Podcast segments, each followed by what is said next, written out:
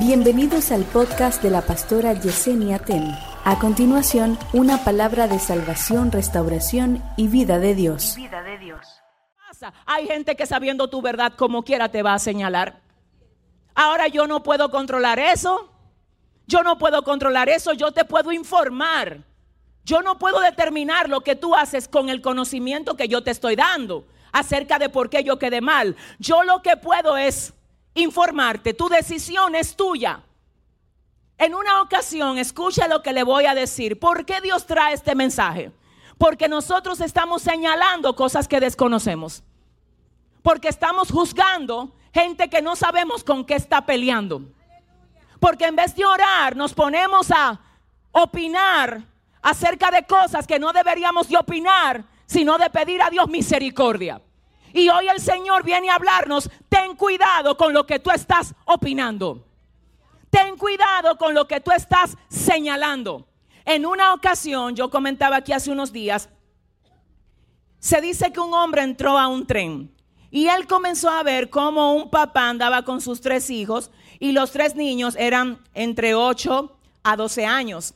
Entonces él comenzó a ver cómo esos niños estaban súper inquietos uno de ellos hasta le arrebató un periódico a un señor que iba en el tren. Saltaban, se subían en los asientos, brincaban. Y el hombre incómodo miraba al papá y le decía con la vista, pero ven acá, aquí esos muchachos, no son tus hijos, ponle régimen. Y el papá como en un trance, él no se atrevió a decirle nada, pero otro pasajero sí le dijo, Señor, esos no son sus hijos, póngale un poco de control, dígale que van en un tren público. Y él despierta como de un trance y dice, ay, discúlpenos, lo que pasa es que venimos de enterrar a su mamá. Y la manera de ellos expresar su luto es haciendo esto. Esa no es la conducta de mis hijos, por favor, perdónenme. Yo honestamente ni siquiera me siento que estoy aquí. Yo sé que voy en un tren, pero mi corazón se quedó en la tumba con mi esposa de 12 años de matrimonio. Ese hombre se quedó así frisado y dijo, Dios mío. O sea, es muy fácil juzgar los niños inquietos cuando no sabemos que hay un esposo que acaba de perder su esposa y que hay niños que están presentando una inquietud a modo de luto porque no saben expresarla como tú y yo la expresamos. Quizás tú y yo hubiésemos venido ahí tranquilito en una esquinita, limpiándonos las lágrimas, eh, llorando con mucha elegancia. Los niños no tienen ese control. Pero imagínate el juicio, el juicio y el desconocimiento que hace que ese dedo se, incline hacia el que tiene el luto porque tú no lo conoces ese luto. Tú no sabes por qué la gente está actuando como está actuando. Ten cuidado. No señales algo que tú no conoces. En vez de estar acusando, acerquémonos a la gente y preguntemos, ¿qué te pasa? ¿Por qué tú estás actuando así? ¿Te pasa algo? ¿Hay algo que yo pueda hacer por ti? Qué diferente fuera el mundo si en vez de juzgar y señalar, nosotros nos disponemos a abrazar, a orar, a comprender, aleluya, a acompañar, a ponernos en el lugar del otro.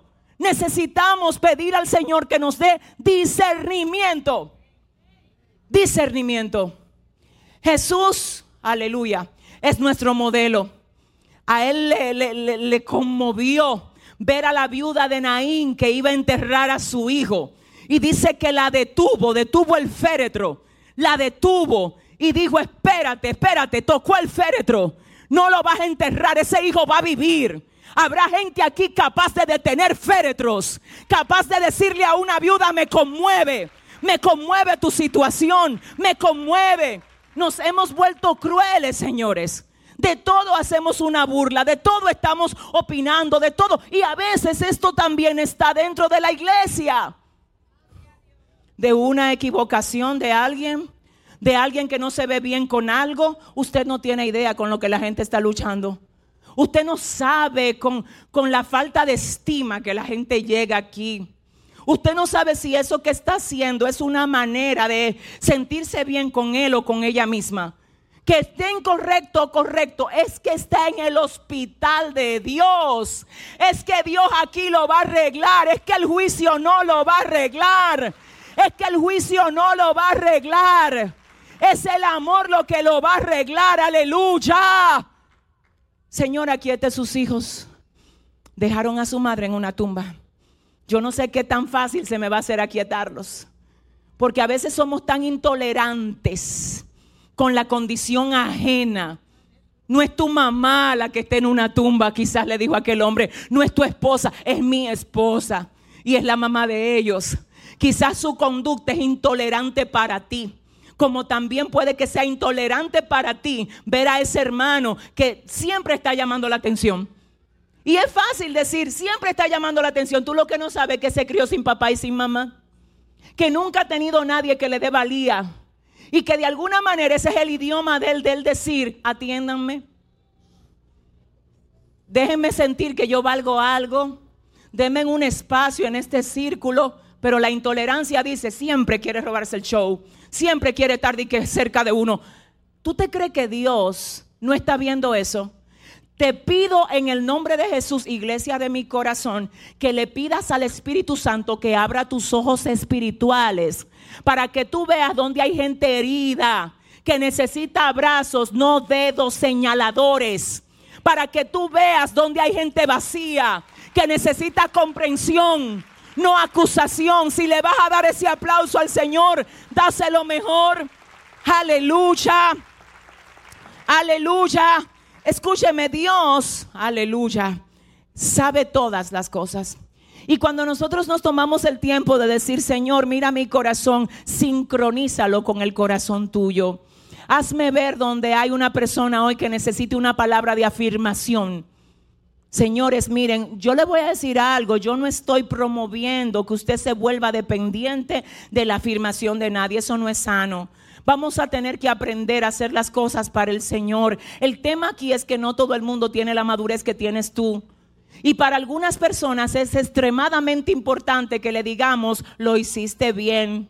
Y yo no estoy promoviendo la afirmación constante, no. Es que te estoy diciendo que hay gente que necesita que nosotros seamos más amables, es que no podemos ser tan fríos. Es que hay gente que, mira, le voy a decir algo a ustedes. En el Día del Trabajador, aquí en República Dominicana, nosotros hicimos un viaje con los colaboradores del ministerio y nos lo llevamos a todos por ahí a dar un paseo.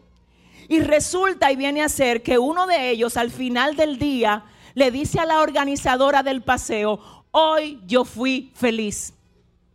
Yo tenía tantos años que no me sentía así. Desde que era una niña yo no sentía tanta felicidad.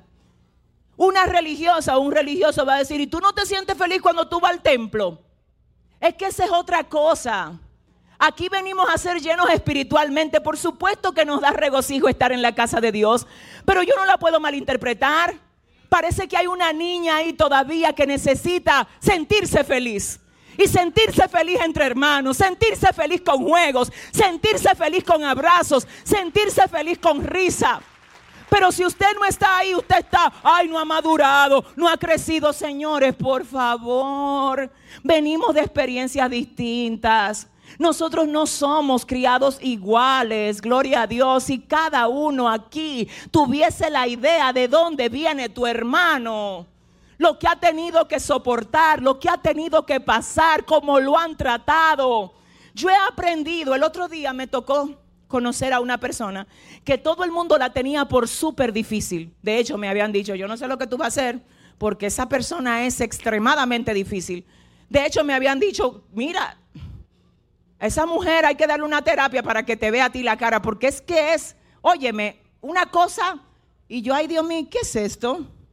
Y yo decía, Señor, pero ¿a quién es que yo voy a conocer? Porque qué tanta mala fama es que le dan a esta persona. Oye, pero esa mujer no se lleva bien con nadie. Esa mujer no tolera gente. Esa mujer todo le molesta. Esa mujer, esa mujer. Y yo en la mañana. Y yo dije, Dios mío, la voy a conocer hoy. Señor, pon la gracia, dame el entendimiento, ayúdame. Y cuando nos sentamos con esa persona en la mesa, el mismo Dios solamente me dijo, déjala hablar Deja que ella hable, deja que ella te cuente quién ella es. Pregúntale, haz que ella se sienta fuerte. Pregúntale que, que ella sabe, que qué es lo que hace. Que wow, tantos años haciendo eso, wow. Usted debe tener toda esa experiencia, wow. Y en un momento determinado, toda la atmósfera cambió. ¿Por qué? Porque el centro de la conversación se convirtió en lo que ella es fuerte haciendo. El mismo Dios me dijo, lo que pasa es que ella necesita atención. Luego alguien me preguntó, ¿cómo te fue conociendo a fulano? Excelente, porque lo que esa persona necesita es atención.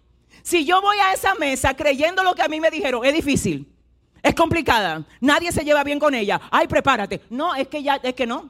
Es que no, es que tú tienes que entender que Dios te ha dado a ti las armas para ganarte la gente cautiva, para ganarte la gente que está atada, para ganártelos, para ganártelos, para ganártelos. Pero nosotros tenemos que mover un poco nuestros intereses para convertirnos, aleluya, en representantes de Cristo. Cristo no andaba buscando gente para contarle su problema. Él veía a la gente y hacía el problema de ellos, de él.